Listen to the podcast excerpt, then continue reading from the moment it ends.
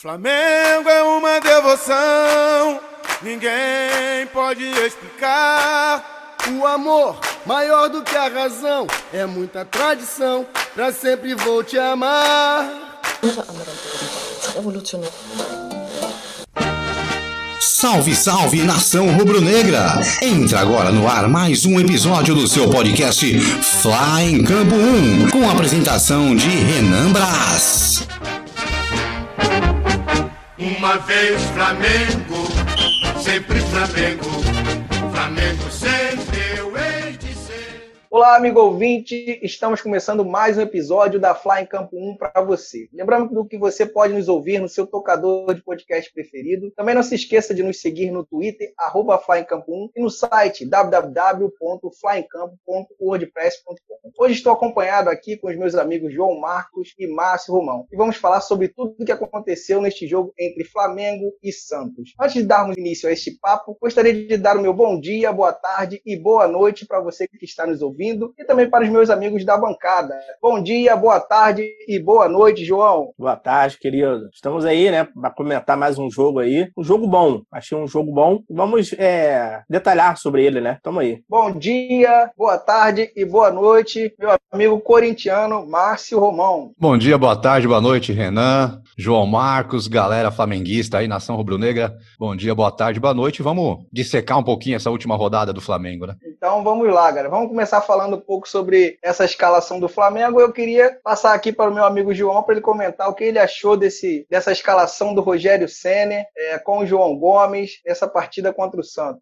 É, o João Gomes, eu acho que é um garoto de muita personalidade, né? É um garoto que veio da base. Apesar que a base do Flamengo é, ela é ótima. Eu só acho ela um pouco mal aproveitada pelo Rogério Senna. Então, temos também o Natan, né? Que já queríamos ele na zaga junto com o Rodrigo Caio. Ontem mostrou serviço mais uma vez. Para mim, ele demonstra mais segurança que o próprio zagueiro Gustavo Henrique, o Léo Pereira, né? E o João Gomes, para mim, ele demonstra uma personalidade por ter segurança na posição que ele joga, né? É, porque substituir ele, o William não é tão fácil assim, né? Mas como o William não se machucou, eu creio que ontem ele desempenhou bem o seu papel. Para mim, não houve nenhuma falha na, naquele setor ali, né? Pelo contrário, acho que ele soube lidar bem ali jogando do lado do Gerson. É, eu, eu gostei muito da, da escalação do, do Rogério Senna, apesar de é, ter algumas debilidades em alguns setores ainda, a gente não vê todos os setores funcionando, mas era o que a gente esperava e o que a torcida queria, né? Não sei se foi muito bem isso que ele, ele quis fazer, né? Agradar o torcedor. Agora eu vou passar para o Márcio aqui falar um pouco também sobre essa escalação do Santos, né? Que foi bem desfalcado para esse jogo contra o Flamengo. É, na verdade, o Cuca escalou aí um time recheado de garoto, né? Ele tá demais de olho na, na Libertadores no jogo de volta contra o Grêmio, então ele escalou um time totalmente alternativo, vamos colocar assim, para não falar time reserva, né? E a proposta dele era se fechar. Nove jogadores atrás, deixa o Marcos Leonardo na frente para segurar a bola quando é possível. Primeiro tempo até funcionou, até ali os 40 minutos, foi bem, até sofreu o primeiro gol. Aí sofreu o primeiro gol, depois o segundo tempo foi um outro. Mas pra gente ter uma ideia, dos 11 que começaram no, no time do Santos, se a gente for comparar os 11 que começaram contra o Grêmio pela Libertadores e os 11 que começaram contra o Flamengo, só teve um jogador que, que jogou, que entrou de titular nos dois times, que foi o Sandri. Porque de restante era totalmente diferente. Até um, um menino de 15 anos estava no banco de reserva do Santos ontem, porque ele resolveu poupar todo mundo. Só o Sandri entrou como titular e o Felipe Jonathan, que foi titular contra o Grêmio, ele entrou no segundo tempo no Santos, mas ali já estava o jogo decidido, né? É, assim, eu achei também, é, pode ser minha opinião, né? Um excesso de confiança do Cuca, porque o Flamengo tá, estava vindo já de maus resultados, né? Se o Flamengo perde esse jogo ou empata, eu acredito que o Rogério Senna não iria suportar não, no cargo do, do Flamengo. É, eu, eu, não acredito, eu não acredito tanto em excesso de confiança do Cuca. Eu acredito mais mesmo em poupar jogadores para a partida da Libertadores. O Santos não tem um elenco tão grande, então é complicado. De repente perde mais um jogador. Ele já não tinha, já não vai ter o Pituca contra o Grêmio e o Pituca também não podia jogar ontem. Mas é, aí eles que correr risco de perder mais jogadores. Então eu, eu não, não, coloco na conta nem como excesso de confiança e sim como necessidade mesmo por ter um elenco pequeno, né? Então, é, vamos lá. Então, vamos começar falando aqui, falar mais um pouco sobre esse jogo. Vamos falar sobre o primeiro tempo aí. João, você achou do, do Flamengo? Primeiro tempo aí foi um jogo bem, bem truncado, né? Bem difícil, como o Márcio falou. O Santos se fechou e o Flamengo teve que tentar, né? Abrir, um, abrir espaço na defesa do, do Santos. O que você achou aí desse, desse primeiro tempo? Ah, o primeiro tempo foi um primeiro tempo bom. É, você sinceramente esperava mais do Flamengo. Apostar tudo também agora é, seria injusto, né? Porque tinha alguns jogadores ainda voltando de lesão, né? E até pegar ritmo de novo demora um pouco de tempo. Mas um primeiro tempo bom, tá? Eu só acho que tá faltando mais articulação na frente entre os jogadores, mais aproximação, né? E um pouco mais de paciência de gerar a bola. Eu acho que tá faltando um pouco isso também. É, as infiltrações é o que marcaram o time no ano de 2019, né? Se você parar para analisar, o time não mexeu tanto assim, ainda continua a base do, da, lá na frente, né? Acho que também é, falta muito aparecer também o Arrascaeta e o Everton Ribeiro. Para mim, essas são as duas peças fundamentais do time. É, são os cérebros do time, né? Quando esses dois estão bem, o, ti, o, time vai bem, né? E eu acho que falta se apresentarem um pouco mais. Eu não sei se é devido à, à parte tática que o Ceni está colocando em jogo ou se eles estão fisicamente abaixo daquilo que a gente espera, mas eu espero mais desses dois jogadores, né? E ontem, apesar um pouco da dificuldade que teve para romper esse bloqueio do Santos, é, o Flamengo fez um, um, papel ali normal, né? De ir para cima, de tentar fazer o primeiro gol, mas ainda espero um pouco mais de ritmo desse time ainda. Eu creio que vai pegar mais ritmo conforme os jogos forem passando, né? É, agora que eles têm a semana cheia, jogo após jogo dentro do Brasileirão, que é a frente única que o Flamengo tem disputando o título, eu creio que o amadurecimento desse time, o desenvolvimento desse time vai vir com o tempo, né? Particularmente, eu gostei muito da atitude do, do Flamengo em campo. Mas no último podcast, a gente estava comentando que o Flamengo estava muito desanimado. Eliane até comentou que o Flamengo não entrava com tanta garra. Em certos momentos, o Flamengo entrou até, achei até o primeiro tempo o time bem ansioso, tentando é. a todo custo fazer o gol. Mas é, eu acho, eu acho que a sociedade atrapalha um pouco, né? Principalmente quando você for pegar times mais fortes, que estão a parte de cima da tabela, você precisa ter um pouco mais de paciência é, para jogar contra esses próprios times, né? É, esses jogos de seis pontos, que nós vamos ter bastante aí, é, eu acredito que o Flamengo ainda tem que se desenvolver muito ainda para poder pegar de frente com esses times daí, entendeu? Você falou um pouco aí sobre infiltração, né? Mas eu vi umas duas jogadas aí com o Gerson, né? ele se infiltrando ali, o Gerson e com o passe do Rodrigo Caio. Não sei se você viu essa jogada, o Rodrigo Caio avança ali no meio campo e encontra o Gerson dentro da área, dá um passe espetacular, o Gerson fazendo Gerson mais livres livre ali, né, pelo meio de campo, fazendo essas infiltrações aí. Pode, possa ser que esse seja um dos treinamentos do Rogério Senna, como você está falando aí, que era é, muito bem feito pelo, pelo Jorge Jesus. Bom, a gente tem que ver, assim, na minha opinião, o jogo ontem foram dois jogos e uma partida só. O primeiro tempo foi um jogo, o segundo tempo foi totalmente diferente. Primeiro tempo, o Santos fechado, a zaga do Santos muito bem ali com o Alex, com o Wagner Leonardo, Luiz Felipe. Então, assim, o Santos estava jogando muito bem, se fechando aquela proposta do Santos se fechar, e o Flamengo se atrapalhando sozinho ali, o Flamengo ansioso, o Flamengo meio que no, é, vamos colocar assim, entre aspas, no desespero para fazer o primeiro gol. Porque o, Flamengo também sabia que aquele time do Santos reserva, é como a gente fala, né, é, passou um boi, passa uma boiada. Fez o primeiro gol, o Santos ia ter que se abrir. O Santos se abrindo, o Flamengo teria mais chance. E aí o Flamengo acabou achando o primeiro gol, um gol ali meio que achado, uma bola, uma bola aérea, onde a bola é cruzada, o Rodrigo Caio sobe mais que o zagueiro do Santos, toca na bola, o Natan vai, cabeceia na trave, um lance normal que às vezes algumas pessoas chegaram a falar que tinha sido falta no goleiro. Mentira, a bola foi limpa. Bola bate na trave e sobra pro Gerson. O Flamengo faz 1 a 0 vai com a vantagem pro segundo tempo. E ali foi o primeiro jogo. O segundo tempo foi um jogo totalmente diferente. Com dois minutos, o Flamengo já tem um pênalti. Na minha opinião, um pênalti infantil. Aquela puxada de camisa no Rascaeta, para mim, eu achei que não era necessário naquele momento. O goleiro tava na bola. Mas enfim, pênalti. Gabigol bate, faz, faz o, o, um belo gol de pênalti ali, tirou do goleiro, fácil, fácil. E aí, com 2 a 0 no placar, o Santos se abriu de vez. Time de molecada, como a gente já falou, né? Time de molecada vai que vai para cima e abriu espaço para o Flamengo. Aí o Flamengo faz o terceiro, faz o quarto. Ainda no final do jogo, o Santos ainda fez um gol. Mas aí, a partir de 3 a 0 o Rogério Ceni já botou o pé no freio, já trocou jogador, já começou a poupar um pouquinho, porque sabia que o jogo estava decidido. Mas na minha opinião, foram dois jogos totalmente diferentes. Ontem achei que o Gerson melhorou. Gerson voltou a ser aquele Gerson do ano passado, é, infiltrando, dando passe, chutando a gol, chegando na área, né? Como a gente fala, o volante que chega na área é sempre importante. A Rascaeta, na minha opinião, até que foi mais ou menos. O Everton Ribeiro, para mim, um pouco abaixo. Agora, ontem, uma bela partida do, do BH, né? Bruno Henrique ontem jogou muita bola, não fez gol, mas jogou muito bem, voltou a jogar bem o ataque do, do Flamengo. É uma coisa que eu queria acrescentar aí, que, que eu achei, não sei se vocês acharam dessa maneira. É, os dois pênaltis ali do Flamengo ali foi aquela famosa malandragem do futebol, né? Infantilidade do, do zagueiro e no segundo pênalti ali do Everton Ribeiro, ele dá o toquinho de lado e o goleiro vem pô, já pronto para fazer o pênalti, né? Eu achei muita, muita é, malandragem. O goleiro, né? é, o goleiro, o goleiro foi na bola. O Everton Ribeiro conseguiu dar um tapa na bola antes do goleiro e depois só esperou bater, né? Só esperou o contato, não, tem, não teve jeito. Mas os dois foram pênaltis claros, não teve dúvida. Prosseguindo aqui, é muito difícil, né? A gente ficar falar desse jogo sem falar sobre o sistema defensivo, que foi aí muito criticado, né? Em todos os jogos aí que o Rogério Senna, na época do Domi também, foi muito criticado. E o que nós vemos ontem foi a presença do Rodrigo Caio, mudou totalmente esse panorama, deu muita segurança ali pro Natan, Felipe Luiz ali também na esquerda também, foi muito bem. É, eu queria que você falasse, Márcio, o que você achou aí desse, desse sistema defensivo do Flamengo ontem, apesar de ter tomado um gol? Então, o, o Flamengo, o Flamengo entrou na proposta aí de melhorar a defesa, na verdade, né? Felipe Luiz muito bem ontem no jogo, é, realmente jogou muito bem. E aquele negócio, né? Rodrigo Caio, quando tá bem, qualquer um joga do lado dele. O problema é o Rodrigo Caio tá oscilando muito. Mas o dia que ele tá para jogar bola, o dia que ele acorda iluminado para jogar bola, quem joga com ele joga. E o Natan ontem jogou bem pra caramba também, é, com o Rodrigo Caio dando apoio.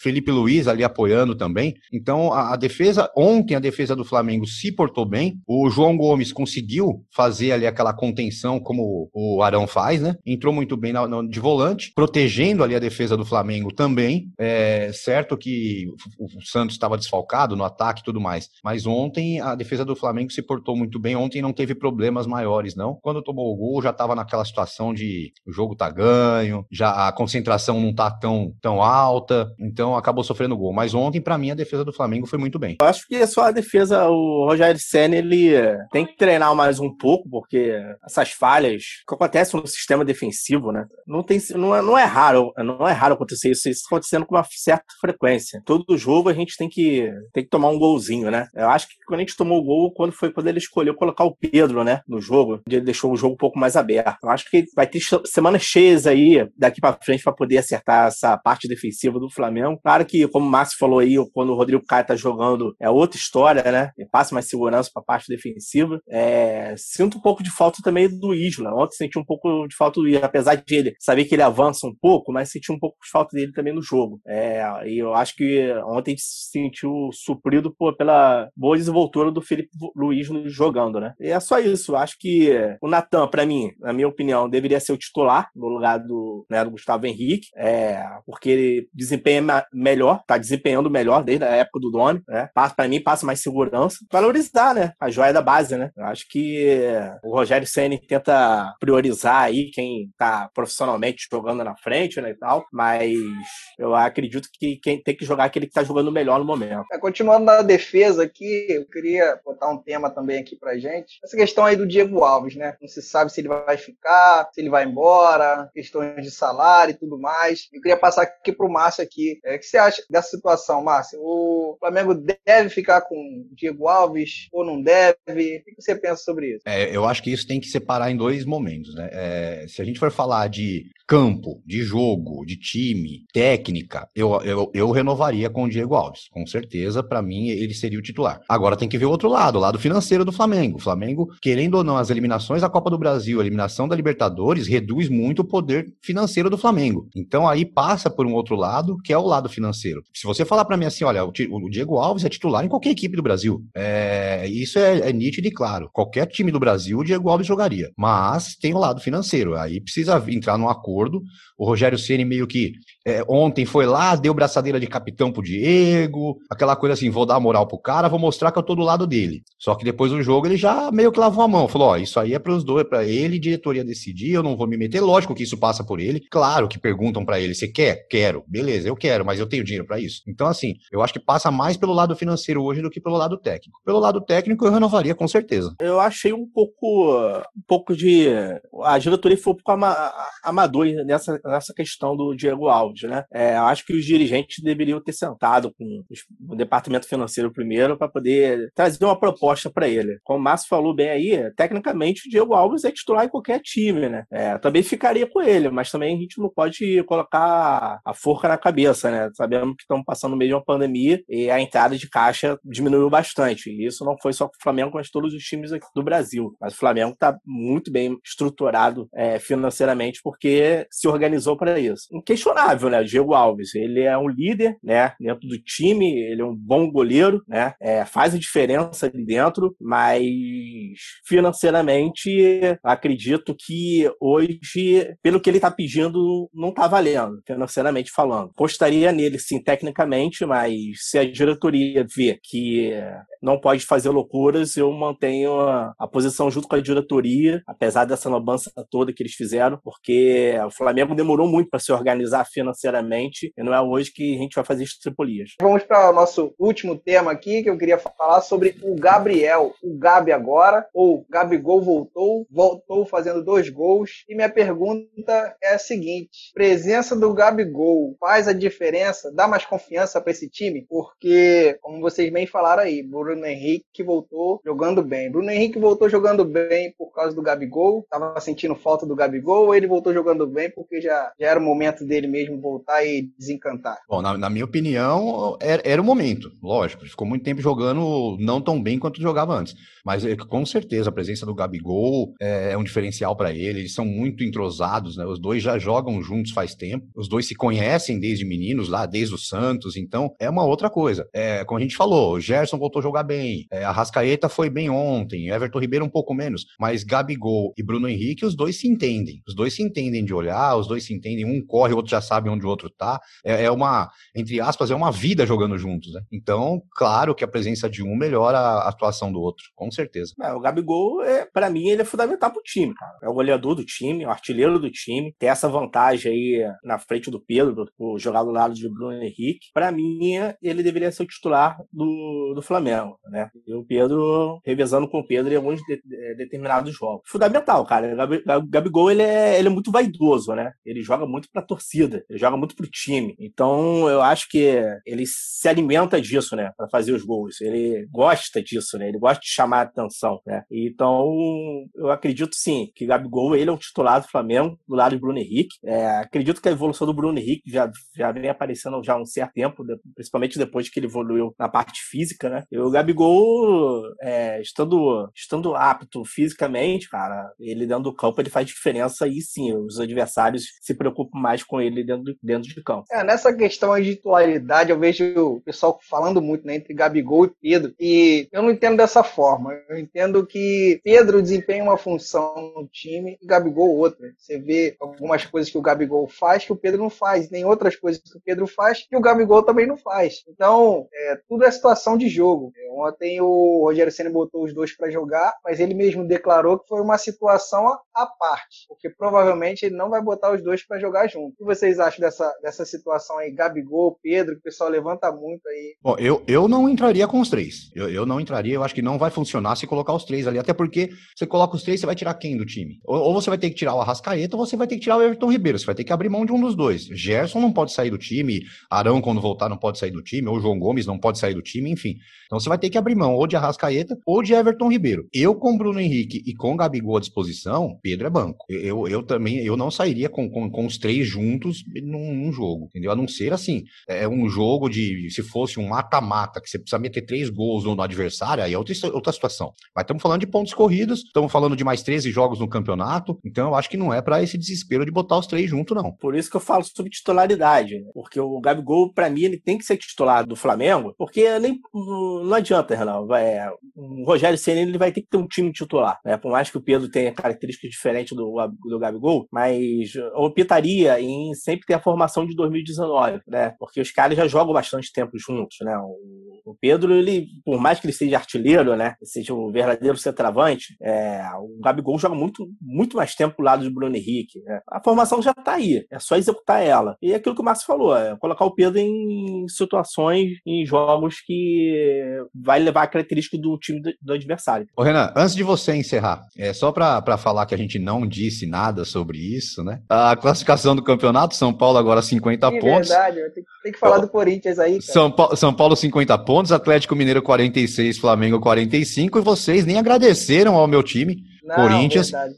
que olha, amassou o São Paulo. É, eu tinha falado no outro podcast que tinha a situação São Paulo com aquele tabu de nunca ganhar do Corinthians na Arena. Continua, agora são 13 jogos na Arena, são 10 vitórias do Corinthians e 3 empates. São Paulo não ganha de jeito nenhum. E assim, quarta-feira tem um jogo decisivo São Paulo e Atlético. Eu, se fosse flamenguista, ia torcer mais pro empate, né, do que a vitória é, do Atlético em verdade. si. Eu acho que o empate fica mais fácil e depois o Flamengo pega o Bahia, né? Olha, rapaz, eu nem liguei a televisão para não ver o jogo do, do Corinthians. Eu falei assim, toda vez que o Márcio vê o jogo do Flamengo, acontece alguma coisa. Eu não vou ver o jogo do Corinthians porque eu tô esperando uma vitória. Eu, aí, quando acabou o primeiro tempo, eu abri lá na internet lá o, o computador e vi lá 1 a 0 Falei assim, permaneça assim. Rapaz, o, o, Corinthians, na verdade, o Corinthians teve chance de meter 3, 4 no, no, no São Paulo, é. perdeu muito gol. Mas é, eu assisti os dois ontem. Eu assisti o Flamengo e depois assisti o Corinthians. Então ontem Meu você não Deus, pode falar que eu dei azar para vocês. Mas é isso aí, agora é Atlético e São Paulo. O Flamengo tem que torcer por um empate, pelo menos nesse jogo. Eu acredito que o empate seja melhor do que uma vitória do, do, Atlético, apesar do Atlético ter um jogo a mais que o Flamengo. Mas é aquele negócio, o jogo do Flamengo é contra o Grêmio, né? Então eu acho que o é, empate só, talvez seja melhor. Só pra dar uma, dar uma pincelada nesse jogo de, do Corinthians e São Paulo, eu achei, assim, o São Paulo veio com um pé um pouco salto alto contra o Corinthians, e eu acho que o Corinthians sabe jogar muito bem contra esses times que se propõem ofensivamente. Eu acho que eu, essa, taticamente o Corinthians é excepcional quando ele sabe como ele sabe jogar contra esses times, né? Que colocam aquela quer colocar aquela imposição de jogo bola no, de bola correndo, né? Ontem o Corinthians, como o Márcio falou aí, podia ter feito dois, três, quatro ontem no São Paulo, só para mostrar que futebol é jogado com cabeça pensada, é, não é sempre lá na frente. Né? O Corinthians pressionou muito o São Paulo ontem. Teve um momento do, do jogo que o São Paulo tentou sair jogando. O Gil, que é o zagueiro, tava marcando na intermediária de, de ataque do Corinthians. Então, é, ontem, para vocês terem uma ideia, é, o Corinthians bateu o recorde do Campeonato Brasileiro em desarmes. Foi o, foi o time que mais desarmou durante o campeonato todo. Foi o recorde, foi ontem, o Corinthians em desarmes contra, contra o São Paulo. Para você ter uma ideia, como o Corinthians pressionou o São Paulo, não deixou o São Paulo jogar, não deixou o São Paulo pensar. Daniel Alves sem condição. É, lateral, que o Reinaldo normalmente bate dentro da área, o Reinaldo tava batendo pra intermediária, porque nem pra dentro da área ele tava conseguindo bater lateral ontem, para tentar o sufoco. Então foi um jogo bem, bem disputado mesmo. Mas o que interessa aqui é Flamengo eu, eu... e vocês têm que agradecer a gente. Não, a gente pode, a gente pode comentar. Eu, eu, na minha opinião, São Paulo vai ladeira abaixo agora. Felizmente, eu não. Felizmente, né? Eu não acredito que vai empatar com o Atlético Mineiro, não. Até mesmo por isso que você tá falando que o João completou aí. É, as equipes já, já manjaram já como o São Paulo vai jogar, como o São Paulo tá jogando. Como eles não têm muitas peças para fazer variação de jogo, variação de esquema tático, vai ficar mais fácil. É, e como a gente tinha falado no último podcast, né, Renan, tudo vai depender do campeonato na virada do ano. São Paulo agora tem o Atlético, depois tem o Grêmio pela Copa do Brasil, são dois jogos difíceis, e tem o Fluminense no meio do caminho também, que não é um jogo fácil. Então o São Paulo vai já ter pega o muito... Santos, já pega o Santos em janeiro. É, também. É, a sequência deles agora é, é Atlético Mineiro, aí Grêmio Copa do Brasil, Fluminense, Grêmio novamente e Bragantino. E depois pega o Santos. Então a sequência do São é. Paulo não é, não é fácil, não. É a chance do Flamengo é, correr para cima e virar esse, essa classificação. Eu acredito que se houver um empate é, entre Atlético Mineiro e São Paulo, acredito que o São Paulo vai se abater muito psicologicamente. É, e acredito que essa vai ser a chance do Flamengo. Porque o Flamengo ser campeão só depende dele, né? Só depende dele. Porque tem um jogo a menos nisso tudo aí. É verdade, gente. Meus agradecimentos aqui, aos meus amigos aqui da bancada. Queria que vocês fizessem a saudação final. Vou agradecer aqui ao, ao Corinthians, né? Vou ter que agradecer depois de uma imposição dessa, por ter nos dado aí a honra de diminuir a pontuação aí de diferença contra o São Paulo. Vou abrir aqui o espaço para vocês se despedir, começar pelo João. Essa saudação aí, se despedir dos nossos ouvintes, da nossa bancada. Aquele abraço quero, final aí, João. Eu quero agradecer a todos aí que ouviram aí um pouquinho aí, é a primeira vez participando aqui, agradecer ao Márcio aí pela paciência, ao Renan pela paciência, né? É, fiquei um pouco nervoso no começo, mas depois deu pra gente conversar, bater aquela resenha legal. Agradecer a nação aí, pra cima deles, Mengão, pra cima deles. É, agora é tudo ou nada. Bom, da minha parte também queria agradecer a todos, é, novamente agradecer você, Renan, pelo convite. É, João, foi um prazer conhecer, uma resenha legal aí. Espero que, espero que você participe mais vezes aí do, do podcast, né, do, do Fly em Campo 1. Bom, tô sempre à disposição aqui, é só chamar que a gente participa. Um abraço a todos, um abraço à nação rubro-negra aí. Somos, eu sou corintiano, mas somos o time das multidões, né? Então, quando se junta duas é multidões, dá para fazer coisa legal. Então é isso aí, um abraço para todo mundo aí, até a próxima, se Deus quiser. Meu abraço final aí também para vocês, muito obrigado aí pela disponibilidade aí, Márcio. Obrigado, João. Muito obrigado a você, ouvinte. Saudações rubro-negras e até o próximo episódio, hein? Forte abraço, galera. Valeu. Flamengo é uma devoção, ninguém pode explicar. O amor, maior do que a razão, é muita tradição, pra sempre vou te amar. Esse foi mais um episódio do seu podcast Fly em Campo 1 com a apresentação de Renan Braz. Logo, logo, mais um episódio inédito para você não perca Fly em Campo 1 aqui no seu tocador de podcast preferido. Uma vez Flamengo, sempre Flamengo, Flamengo sempre.